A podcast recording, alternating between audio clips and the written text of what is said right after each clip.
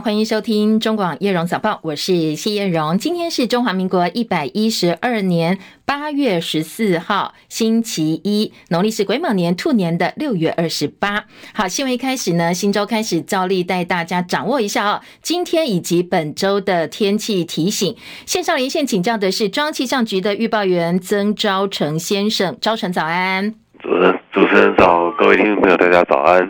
呃，今天我们台湾仍然是属于西南风的环境，所以在中南部地区都还是会有一点局部的短暂阵雨或雷雨。在其他地方的话，大致在中午之前都是多云到晴，午后太阳加热的影响，大大台北东北部地区跟各地的山区会有午后雷阵雨，所以大家还是外出要携带雨具备用。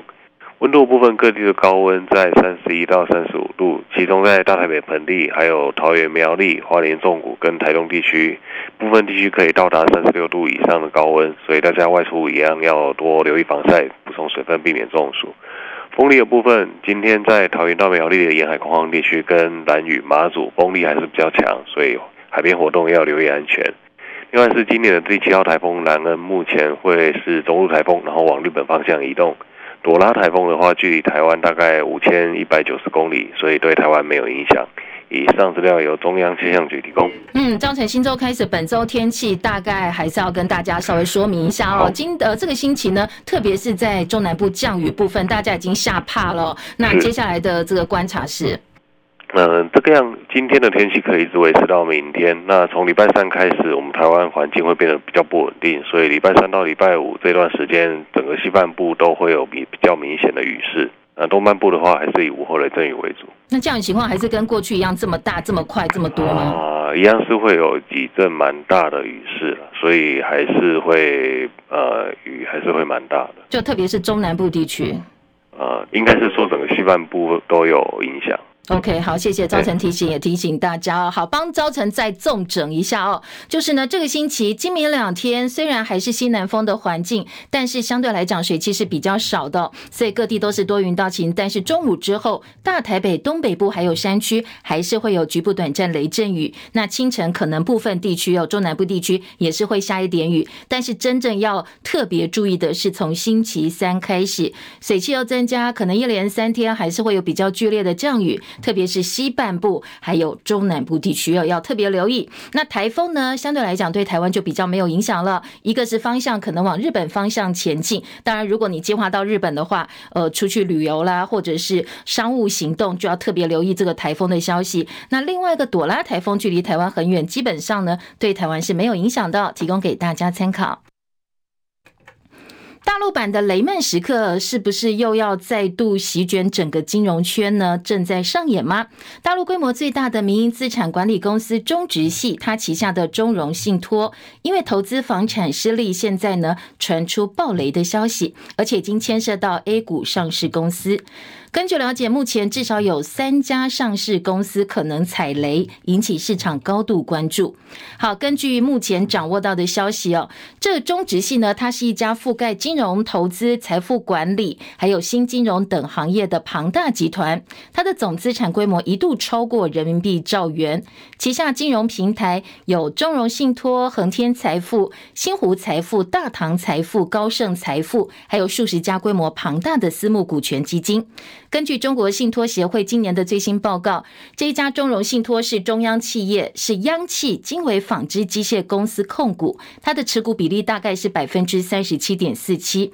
但是民营的中植企业呢，持股也有百分之三十二点九九，对中融信托的影响相当大。现在市场上已经盛传了，说因为中植系暴雷引起了中融信托产品停兑。那综合大陆媒体的报道，到目前为止至少有三。三家上市公司公告踩雷中融信托的信托产品，所以接下来可能的影响还会再扩大哦。金融市场高度关注。台北股市上周五杀尾盘收跌三十三点，来到一万六千六百零一点，成交量微缩到两千八百七十一亿元。AI 股很难止跌哦，台股八月到目前已经跌超过五百二十点。三大法人筹码凌乱，外资跟自营商连续两周撤出，其中自营商卖超幅度扩大到三百八十六点零八亿，刷新了台股历史最大卖超金额纪录。在大盘失守季线之后呢，再来要观察的是半年线一万六千两百三十九点的位置有没有支撑。汇市方面，元泰外汇台币上周五收盘汇价三十一点八零四兑换一美元，比前一个交易日贬值四点一分，成交量四点二六五亿美金。再来关心的是国际关注话题哦，全球饱受极端气候摧残，美国夏威夷毛毛伊岛在八号被野火肆虐之后，死亡人数不断不断增加。今天早上最新的外电呢，死亡人数已经攀升到九十三人，这是美国史上最严重的火灾。州长格林坦言，死亡人数还会大幅上升，因为目前还有近千人下落不明。好消息是，现在岛上野火已经获得控制，只剩下部分地区。还在努力灭火，所以接下来的重点呢，会放在提供灾民住房、医疗保健、跟亲人团聚，还有最重要的灾后重建工作。野火蔓延，烧毁了一千多座建筑物，整个拉海纳镇，这是一个相当有名的历史小镇，几乎被夷平了，几乎是付之一炬。现在估计重建成本可能会达到五十五亿美金，大概台币一千七百五十五亿元。不过很多灾民也在抱怨说：“哎，为什么当局都没有警告？一直火烧到对接，他们才知道哦。”所以到底有没有人为方面必须要负责，或者是人为疏失呢？现在已经展开调查。戚海伦的报道。夏威夷毛伊岛大火灾情惨重。英国广播公司 BBC 报道，夏威夷州州长葛林警告，随着法医工作继续识别受害者身份，死亡人数可能显著上升。目前还有数百人下落不明，还有数百人逃离大火之后躲进毛伊岛各地的避难所。葛林说，这场火灾是夏威夷有史以来面临最严重的自然灾害，现在只能等待并且支持那些活着的人，尽可能让人们团聚，为他们提供住房和医疗保。保建，然后重建。BBC 报道，野火目前已经基本上得到控制，但岛上部分地区还在继续努力彻底扑灭野火，其中也包括受到重创的拉海纳镇周围。联邦紧急事务管理署高级官员表示，还有近千人没有联系上。当地急迫的需求是电池、水和发电机。火灾发生以来，有两千多座建筑物受损或者是被毁，其中大多是拉海纳地区的房屋。联邦应急管理局表示，重建毛伊岛的成本。估计是五十五亿美元，超过了一千七百五十四亿台币。记者戚海伦报道。其实全球现在饱受极端气候摧残，美国本土的气候也不太妙。德州、佛州极端高温，多个城市呢，十二号飙到摄氏四十点五度。从华盛顿到佛州，超过九千五百万人收到了高温警报。热浪侵袭北非国家摩洛哥，出现有记录以来最高温摄氏五十度。而现在卡努台风横扫俄罗斯远东海滨，引起了严重的水患。大陆陕西西安魏子坪村暴雨发生土石流，现在呢，掌握至少二十人死亡，还有六人下落不明。美国高阶将领警告，大陆人民解放军现在变得危险的傲慢，拒绝跟美军印太司令部指挥官沟通，导致美中爆发战争的可能性加剧。尽管外界极为关注大陆入侵台湾的可能性，不过呢，斯卡伦卡认为有几个可能触发的原因会导致美国跟中国之间爆发冲突，包括北京在南海的岛屿掠夺在内。美国印太司令部副司令斯卡伦卡中将表示，他赞成美国众议院美中战略竞争特别委员会主席共和党联邦众议员盖拉格认为，应该把美国高超音速飞弹部署在澳洲以及太平洋等关键地点，阻止大陆入侵台湾的想法。由于参选下一届总统的副总统赖清德前天出访友邦巴拉圭，去程过境美国纽约，回程呢则是过境旧金山。大陆外交部国台办昨天同声痛批赖清德是麻烦制造者，说呢美方执意安排赖清德过境窜美，他们表达强烈不满。对此，总统府外交部跟陆委会先后反击，说赖清德代表国家进行外交，大陆无容智慧哦，无容智慧。那说大陆才是真正国际认证麻烦制造者。而赖清德过境纽约，今天跟七百多个侨胞相聚。他在跟侨胞对谈的时候呢，特别强调：当台湾安全，世界就安全；台海和平，世界就和平。他说，现在已经走在正确的道路上，千万不要因为极权主义加大威胁力量，就害怕走回头路。他是这样说的：我们在此时此地再次的承诺，不管极权主义对台湾的威胁有多大，我们绝不畏惧退缩，我们一定坚持民主自由的价值，我们还要分享台湾的理念，民主的理念，让印太地区的人民。在追求自由、民主、人权的时候，将台湾视为一座耀眼的灯塔。我们还要积极的、积极的参加民主世界的阵营。我们也要勇敢的在印太地区扮演稳定和平的角色。我们一定要国内团结，而且也要国外合作。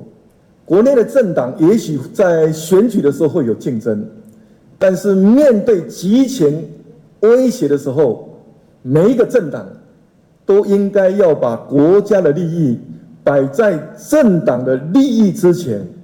好，今天包括驻美代表肖美琴、美国在台协会 AIT 执行理事蓝英、纽约台湾会馆理事长苏春怀都在现场，而在场外则有近百人聚集哦，大喊反对台独分子窜访美国。不过，当然另外一边也有挺赖的侨胞，双方互呛。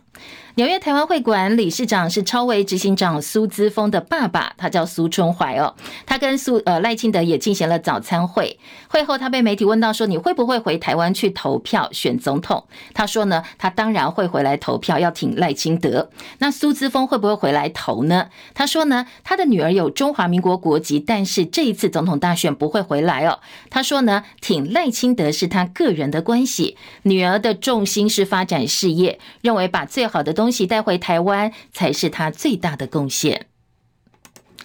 赖清德过境纽约，美国在台协会 AIT 主席罗森伯格在推特发文说，因为他的妹妹结婚婚礼，所以不客前来，由执行理事兰英代表迎接，还预告到时候他跟赖清德会在旧金山见面。国民党立委陈以信说，美方这一次对赖清德的接机规格不如预期，是因为美方为了保持低调，不想要中美关系受到影响。对此，外交部说，罗森伯格已经亲自推文清楚说明，他是因为参加家人的婚礼才不克亲自迎接，而且双方还约好在旧金山要见面。没想到立法委员做出错误的表述跟评论，让外交部感到遗憾。而赖清德搭机前往美国纽约过境机上的航机图一度显示要飞北京，后来才修正为正确版本，显示途经日本飞到美国，引起讨论。那大家讨论一个重点是，是不是因为大陆宣布同一天要进行东海军演，所以赖清德搭华航班机班机呢才更改航道？对此，总统府副秘书长黄崇彦说，这个传言不太聪明，因为台湾飞美国不会经过东海，也不会到黄海，飞机上显示的航机呢，应该是沿着日本去，这部分是没有问题的。而国民党总统参选人侯友谊昨天南下高雄举办团结大会，前立法院长王金平因为有要事在身，没有办法出席，所以先跟侯友谊进行早餐会。王金平会后必谈郭台铭，只说呢，双方谈的气氛很好，每个立委参选人都把自己的看法跟需求提出来，所以早餐会很有意义。参选人也建议侯友谊多到南部走一走，毕竟南部是他的家乡哦，自己南部小孩，大家多接触，感情自然就出来。来了，也就会疼惜南部的小孩。侯友谊也答应说，他会多多排南部的行程。另外，侯友宜前天大谈一九九七年白小燕命案的时候，凶嫌陈进兴挟持南非五官案，强调做人要有信用，说话算话，不然会被 biang biang。好，这个言论被绿营拿来大做文章，说他是暗酸红海集团创办人郭台铭，说呢如果不守信用会被 biang biang 哦。对此呢，侯友谊昨天也回应，他痛批这是民进党的选举奥步。民进党真正拢选举奥步，抹黑造谣不断。不是案件的，从未读搞到未要变成乌龙案啊，都是乌龙案啊！到现在赖清德也没有道歉呐、啊。这个一想啊，哎变变大家印象最深的，就是在讲光电弊案，到现在也没有水落石出。换我当总统，光电弊案一件一件，我把它查清楚。我最重要的是要让。我的过去证明我可以用生命守护台湾，未来仍然可以，也让光电弊案大家印象最深的，我把它查清楚，棒卖棒一双。至于红海集团创办人郭台铭最近活动也很多，除了造势活动之外呢，他也积极抛出各项政见。而昨天晚上，他透过脸书发文说，大家要从乌克兰战争当中得到启示跟借鉴。他对国防政策的看法是认为，能够自动或半自动执行任务的人造机器装置，才是台湾需要发展的方向。在兵力武器相对比较弱势的情况之下，千里制敌才能够减轻我军伤亡。而无人机跟机器人的开发应用，他认为是目前最好的选项。因为郭台铭也是第四十二届琼斯杯篮球赛中华白队领队，所以这几天他球场跑得很勤。他也到休息室慰勉球员出色表现，还发加菜金。那另外大家关注的是哦，刚刚退出国民党的彰化县议长谢典林，因为本身他是篮球篮协的这个呃这个呃理事长哦，所以他也出现了跟郭台铭互动相当的热络。而柯文哲则是 PO 了影片，除了澄清自己在台北市长任内没有挪用基金还债，也反批蔡英文做假账、腐烂编列特别预算债留子孙。他说算一算哦，每个人现在负债二十五点六万元。说蔡英文呢，利用特别预算来规避财政纪律，严重破坏了目前国家整体的财政。再来关心的是柯文哲的部分呢，因为呢，现在郭台铭打算要参选，但是什么样的模式参选，大家都很好奇，外界也很关注。而郭台铭先前呢，呃，到北投参访石牌福星宫，跟当地里民座谈的时候，他说要把北投变成 AI 科技股，还说前市长台北市长柯文哲八年不做，那我来做。对此呢，大家觉得，哎，郭柯和或者柯郭和看起来好像没戏了。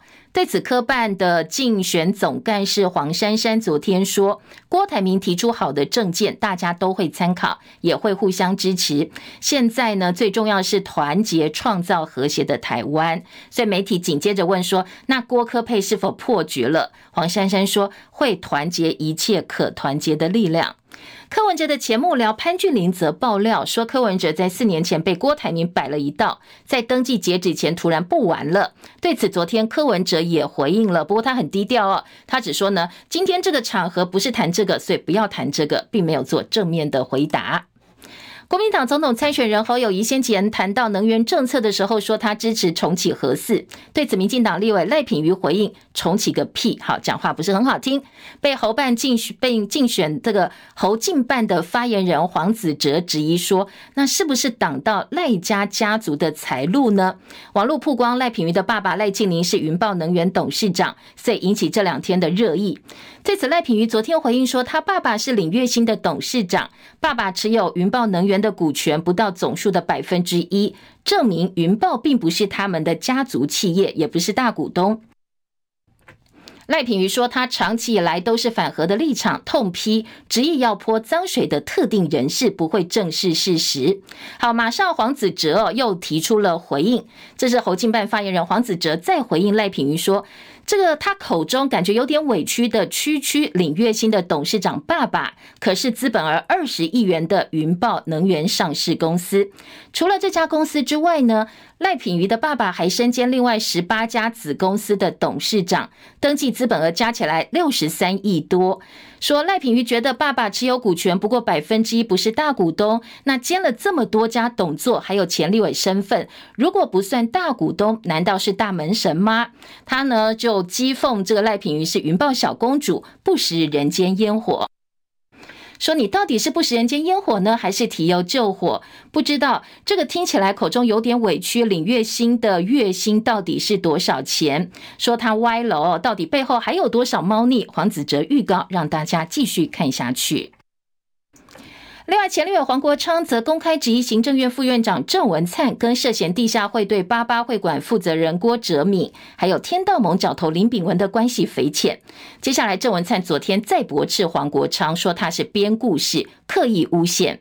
黄国昌昨天晚上又开了直播，他直接痛斥郑文灿、郭哲敏、林炳文这一群在搞诈骗、找洗钱的，结果你郑文灿做的是什么？说你不知道林林炳文在干嘛？拜托，林炳文之前在搞职棒假球，你不知道吗？在搞赌博的，你不知道吗？一堆调查员，我老实跟你讲啊，大家都看不下去啊！你们这种助攻黑金集团更严重的滥权政客，通通都没有事。你跟林炳文很麻吉啦，不要再骗了啦！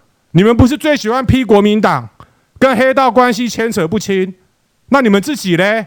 啊，你跟李炳文交情不是很好，一通电话直通你的啦。我讲的对不对？你来告我啊！你来告我，我可我才可以叫剪掉合法的去调通联记录出来。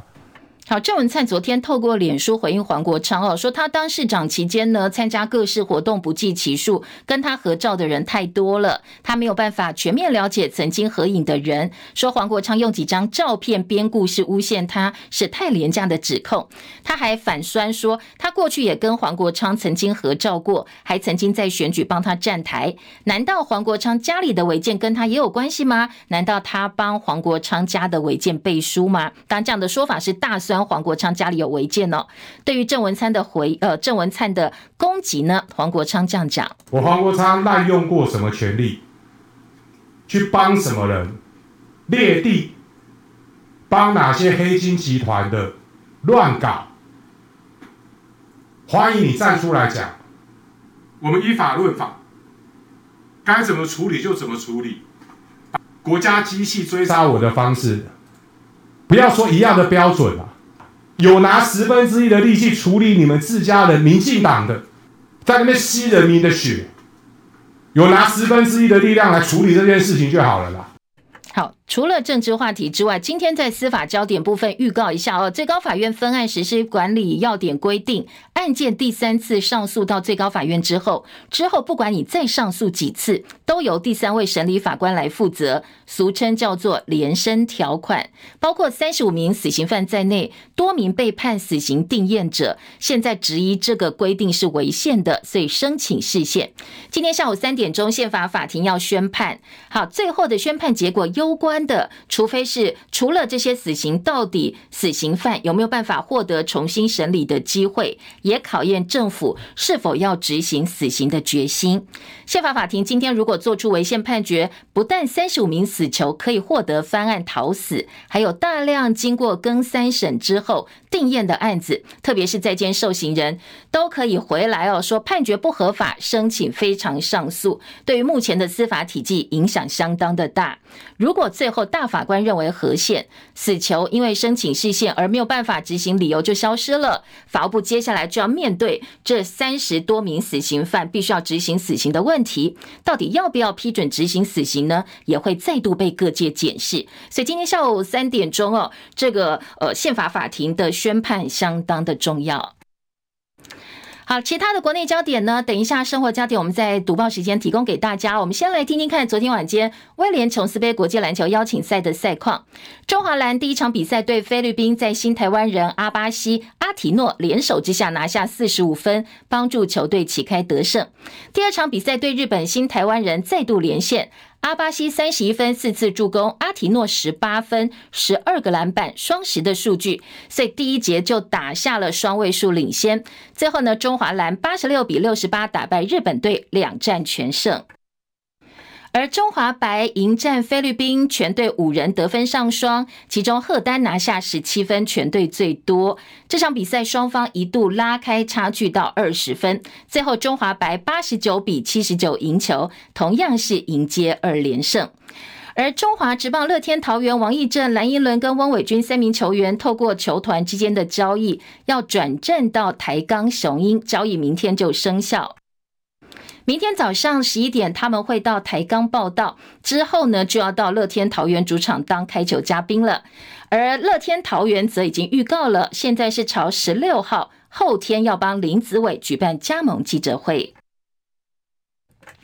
六十二岁的歌神张学友昨天在马来西亚举行六十加演唱会。其实前天晚间第二场他就健康就有点状况了，耳水不平衡，所以呢整个演唱会延迟了八分钟。昨天晚上情况更严重，他说他不但耳水不平衡，而且会晕眩，一度考虑取消演唱会。不过最后他还是唱下去了。后来唱到只想一生跟你走这首歌的时候，因为晕眩加上在斜坡舞台走动，他一个步伐不稳跌倒了，坐在舞台上。后来他是撑着呃这自己的手哦，然后起身继续演唱，所以满场歌迷帮他鼓掌加油打气。中广早报新闻。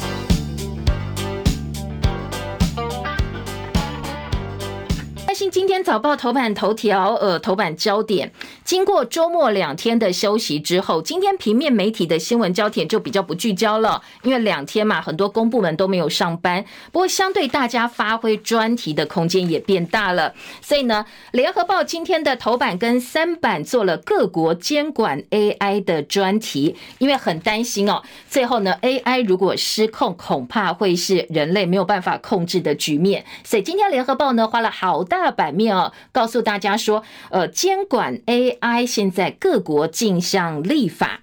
至于呃，今天的自由时报，它则是在头版二题做了一个独家报道，一样是他们自己做的专题报道，是自由记者进到了核一厂里头，告诉你说，哎，现在核一厂里面呢，好像跟报废的车辆一样，根本不可能重启。当然，这个专题最重要是要打脸侯友谊的能源政见，说核一核二呢要重启啦，这等等等哦。今天的呃，这个自由时报直接告诉你，根本不可能，而且全球除役的核电厂。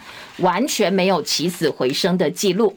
中国时报今天的头版头条则是引述不具名专家的话说：“因为两岸紧张，海空军战备用油大增，我们预算编了七十亿元，写下新高，但是还是不够用哦。”今天的中国时报重点是我们为了要监控共军的共军的基建。国军抱歉中油四十亿元，好，这是今天中国时报的切点。而联合报今天的头版下半版面也跟国军有关。另外一则新闻说，因为我们要迎接一年制的义务役，所以现在国军要扩大总员额了。好，这是联合报今天跟国军有关的话题，一样在头版可以看到。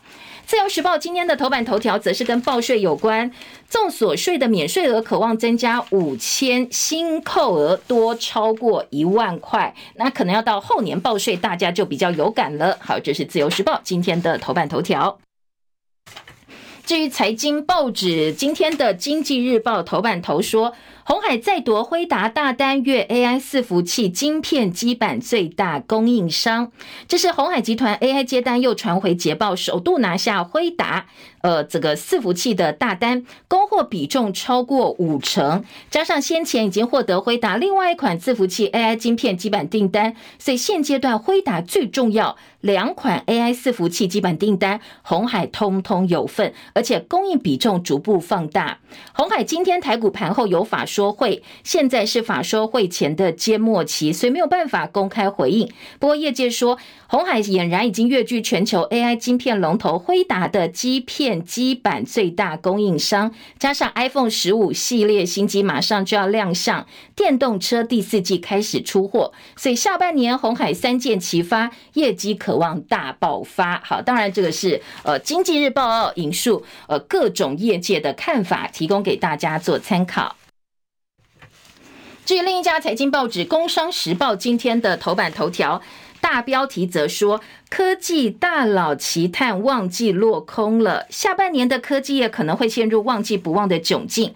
法人说，除了 AI 伺服器之外，包括手机、笔电、传统伺服器的需求持续不振，第四季恐怕会有另外一波财测下修潮。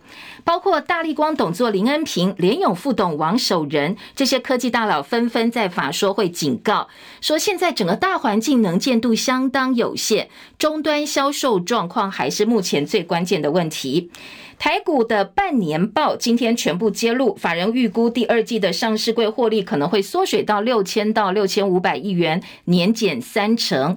除了刚才提到 AI 是逆风劲扬之外，其他电子产业包括晶圆代工、IC 设计、被动元件、网通还有连接器等等，这一些产业的获利呢，恐怕通通都会继续下修哦。好，这是两家财经报纸今天头版。比较不一样的气氛，红海告诉你说：“哎，我又拿了下了好多大单呐，看起来呢前景看好。”但是呢，工商说：“嗯，科技大佬都告诉你哦，现在。”旺季恐怕不旺哦，大家要有心理准备。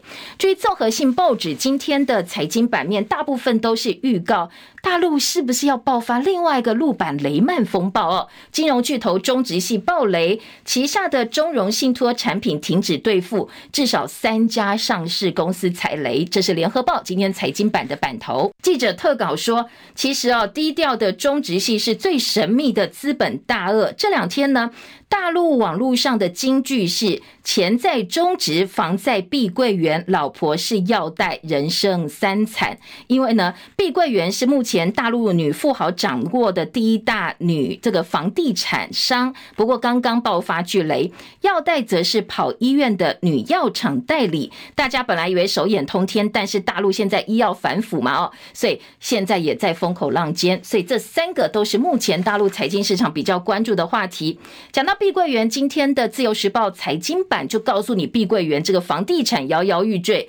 大陆的经济恐怕会陷入风暴，因为它的建案数量是恒大的四倍。如果真的倒闭，恐怕会影响到数千万人的就业，引爆另外一波的金融危机。碧桂园十一档公司债情牌六百九十元挫雷弹。好，这是今天另外要自由关注的话题。一个碧桂园房地产，另外一个就是中植系金融巨雷。呃，这个巨鳄到底会不会引爆大陆这个所谓的金融风暴？今天财经报。报纸啦，综合性报纸的财经版面都非常非常的关心，我们提供给大家做参考。好，等一下回来，我们来听听看，在 AI 的尽管部分呢，今天联合报做了好大的标题啊，到底告诉你说。各国目前是如何来看待这个 AI 的发展，以及如何管理？当然，中国大陆管理手段也很多，只是呢，它的目的跟方法跟西方国家有点不一样。今天联合报头版大标说，监管 AI 各国竞相立法，大陆率先实施，欧洲二零二六年生效，规定必须盖 AI 生成内容的标签。好，今天的联合报呢说，就怕 AI 失控啊！你看，今天如果透过直播可以看一下。今天联合报头版的一个版面配置，有一张照片，下面的小标就跟你讲，大家真的很怕哦，说人工智慧 AI 时代来临，但是呢，各国担心 AI 被用在邪恶目的，出现失控状况，所以开始想要立法规范了。今天联合报的头版头条说。现在在加拿大，去年提出草案进行二读，欧洲议会六月中批准欧盟人工智慧法案，二零二六年生效。大陆七月公布生成式 AI 智能服务管理办法，明天生效，成为第一个完成立法而且实施的国家。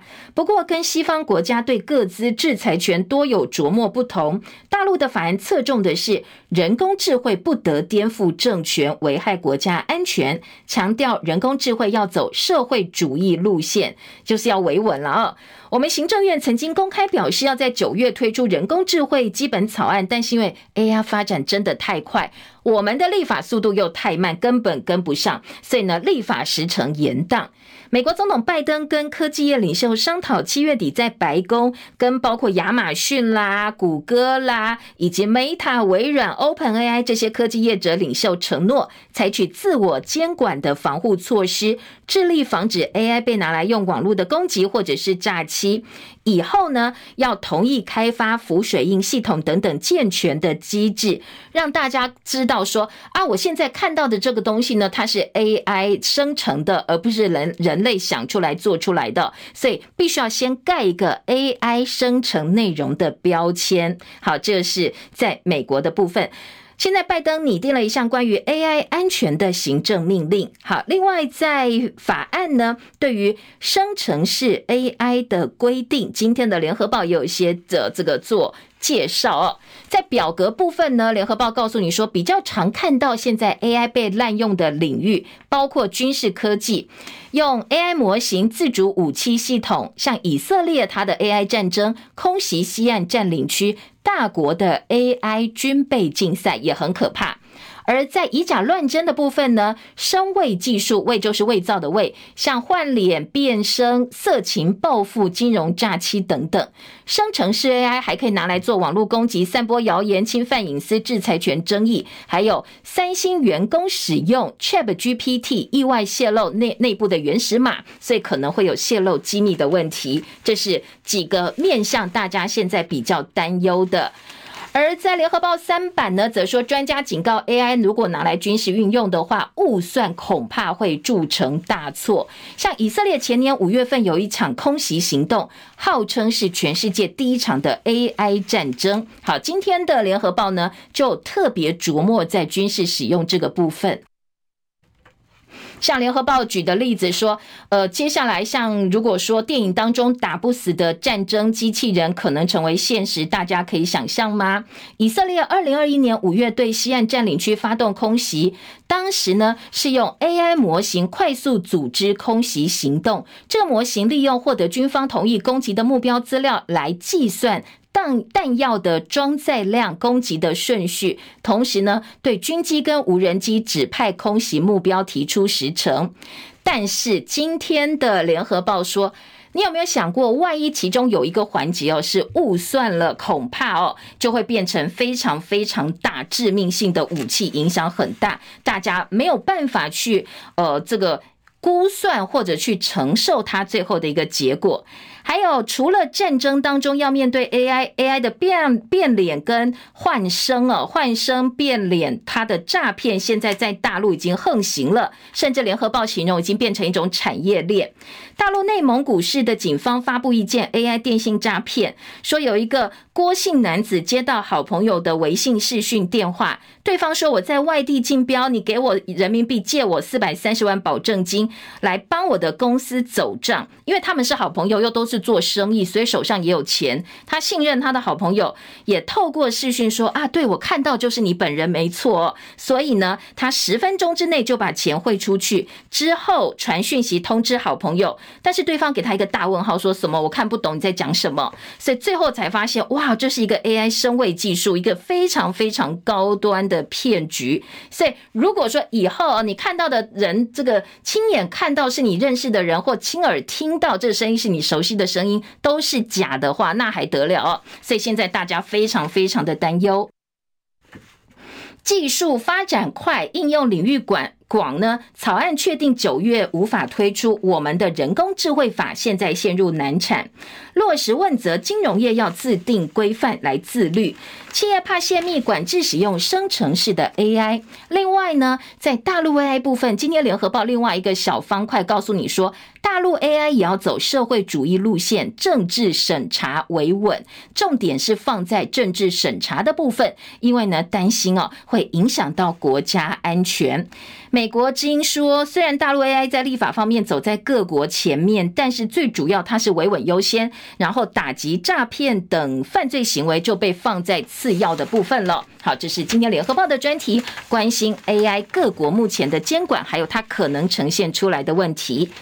再来关心的是，呃，这个大家比较接触更多的是关于现在直接国防方面、国安方面的焦点。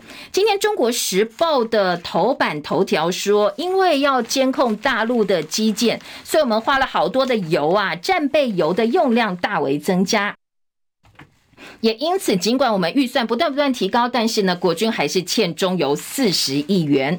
今天《中国时报》引述不具名军方消息人士的话说，蔡总统三月底四月初过境美国会晤美国众议院议长麦卡锡之后，大陆加强对台军演，在台海周边的活动，共机舰的数量明显增加，所以呢，我们必须要加以应处，包括海空军，所以非常的耗油。到目前为止哦，到八月，军方欠中油四十亿的油钱，到年底欠款还会再扩大。今年的油料需求可能就要花百亿元了，明年的国防预算上看四千四百亿。而记得舰航行一天的油钱要四百多万。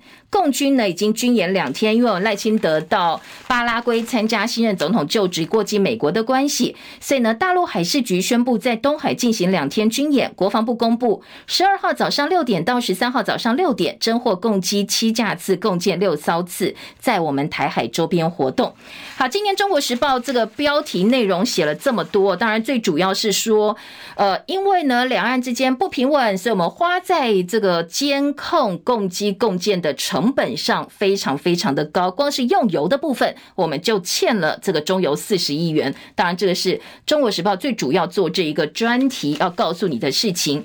而内页新闻也说，前舰后续舰列，明年预算出教机没列，一度想要争取特别预算，国防部态度保留，出教机经费过高，把国防部当冤大头。这是下年度的国防预算，月底就要定编了。有关国机国造跟国建国造案，军方官员说，接下来呢会编列前舰后续舰明年度的预算。不过，中科院跟汉翔针对初级教练机的经费列了六百亿到九百亿不等哦，但是呢，国防部说不合理，没有同意。军方说，呃，接下来可能还要再瞧一下，但总金额一定会提高。那中时记者吕昭龙的质疑就是说，初教机的国际市场已经成熟了，我们买就好了，你干嘛花这么多钱去自制呢？大致中国时报的特稿立场，联合报跟国军有关的议题哦，今天在联合报头版下半版面说，为了要迎接一年。年制的义务役，国军扩大总员额，陆军打算实编五个新训旅，二零二九年兵力要达到二十六万多人。明年一月一号就要恢复一年制的义务役了。陆军目前复编五个基干新训旅，未来部分用义务役的兵员陆续补实。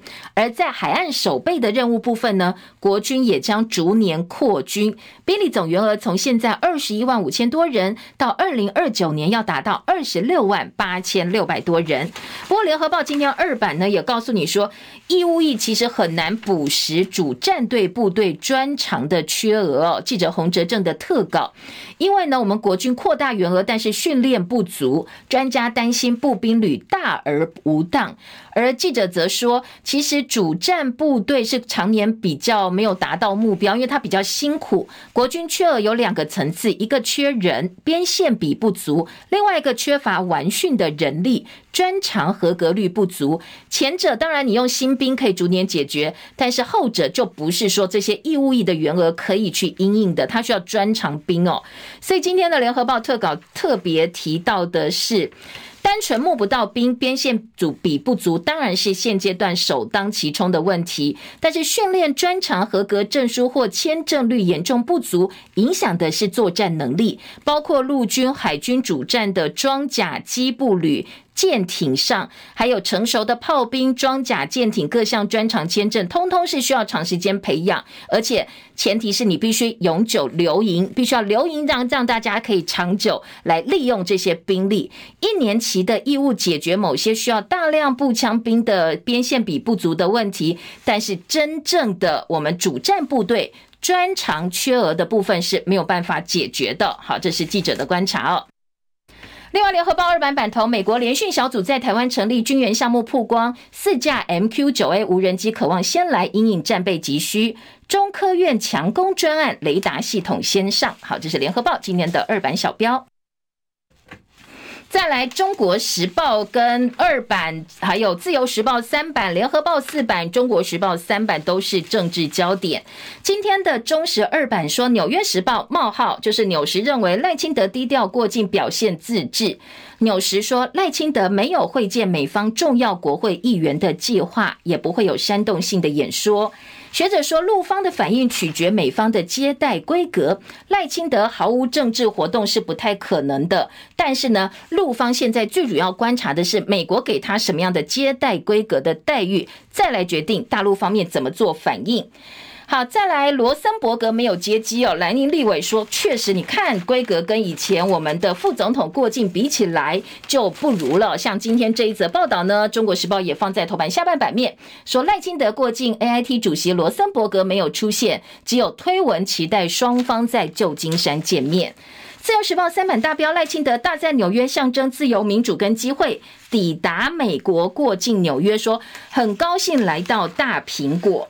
好，另外苏姿丰的爸爸，这是呃这个超微半导体女王苏姿丰的爸爸呢，他力挺赖清德。今年自由时报也大作。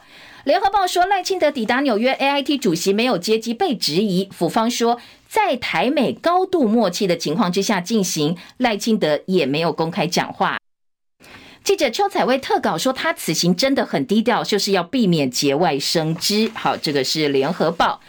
今年中时三版是侯友宜，侯友宜说两岸濒临战争，他要用性命顾台湾，用生命顾台湾。重点是他昨天在高雄的造势，说现场挤爆两千多人。中国时报说，呃，王金平也来挺他了，说母鸡跟小鸡要紧密配合，抢攻中南部，侯阵营力拼派系整合。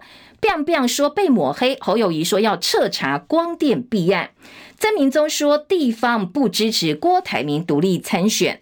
另外，在呃这个联合报则是高雄的大会呢，团结大会，侯友谊炮火相当猛烈。他说他的对手一个挺台独，当然是赖清德；另外一个只会出一张嘴，讲的就是柯文哲喽。好，在呃今天的自由时报则是侯友宜大叹小鸡这么辛苦，我也有责任。那跟王金平还有高屏立委参选人做早餐会的时候，他承诺会跟大家黏在一起。另外，自由时报也预告喽，郭台铭二十二号抵达金门造势，要出席金门八二三的纪念活动。现在盛传他当天就会宣布参选总统。呃，还有一个标题呢，要给大家做参考的是，呃，这个赖敬明挂名董座，赖品妤的爸爸。被曝他的八成政治献金捐给新潮流，当然新潮流是现在民进党相当重要的呃主导派系哦，所以呢，今天的中时说他的八成现金，他的这个云豹呢不是赖家企业他们发声明，但是赖建宁冠名董座，他们捐了好多政治献金给新潮流派系，这是中国时报。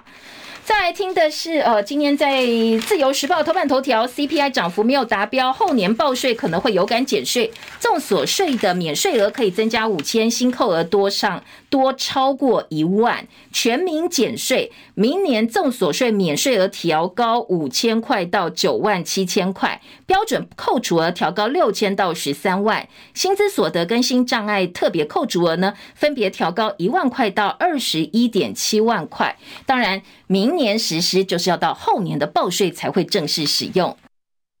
自由头版二题独家现场直击，核一厂跟报废车一样，汽涡轮机联络铁塔全拆，很难重启。他说呢，侯友宜说要重启核电厂，那我们就带你去看一看现在核电厂哦。说核一反应炉近十年没有运转，没有维护，跟报废的汽车一样，怎么可能重新上路？今天二版版头，这个《自由时报》告诉你说，全球除役的核电厂完全没有起死回生的记录。核一厂厂长说，燃料池都已经满了，用过燃料棒又移不出来，所以机组是不可能运作的。那你如果高放的话，这个燃料棒移不出或不移出，它的风险相对是很高的。好，这个如果真的人力剩下一半，那培训还要五年的时间哦。所以如果真的真的要重新上路，也不是。这么简单的事，这是今年自由时报规划的专题报道。好，另外快速掌握一下其他的民生重点哦，告诉大家，台北市呢之前有个三十多岁女生在室内清水设施玩水，后来感染食脑阿米巴原虫嘛，七天就死掉。那昨天台北市卫生局说，我们做了疫调了，确认她只有到过这一家清水设施，没有去过其他地方玩水。所以为什么只有她会感染这个食脑虫，其他人没有？还有到底是哪个环节出了问题哦？先要看这个清水设施的水质检验出来才知道。还有很多第一线医师在脸书特别提醒哦，虽然新冠肺炎下降，但是最近小朋友的流感变多了，所以如果有高烧、全身酸痛，你验新冠筛检的话又验不出两条线的话，赶快到医院去哦，因为那边会有流感的筛检剂。另外有一个前陆军经防部参谋长林地志，他改名了，现在改名，他把公家配发的洗衣机寄回家里使用。好，这个洗衣机价格七千九百九十块。但是他被判刑重判十二年的有期徒刑，褫夺公权三年，好，非常非常非常重。还有个阿嬷哦，这个因为 AI 股太夯了，所以他加入脸书一个社团，人家跟他讲说，哎，AI 一哥纬创股票现在买不到哦，那你到超商来，我跟你面交，你带三十万来，我卖给你纬创股票。他真的带三十万去面交伟创股票，幸好店员说这个怪怪的，赶快报警，所以把他的三十万给留下来了。好，时间到了，谢谢大家收看收听，我们明天同心再会，拜拜喽。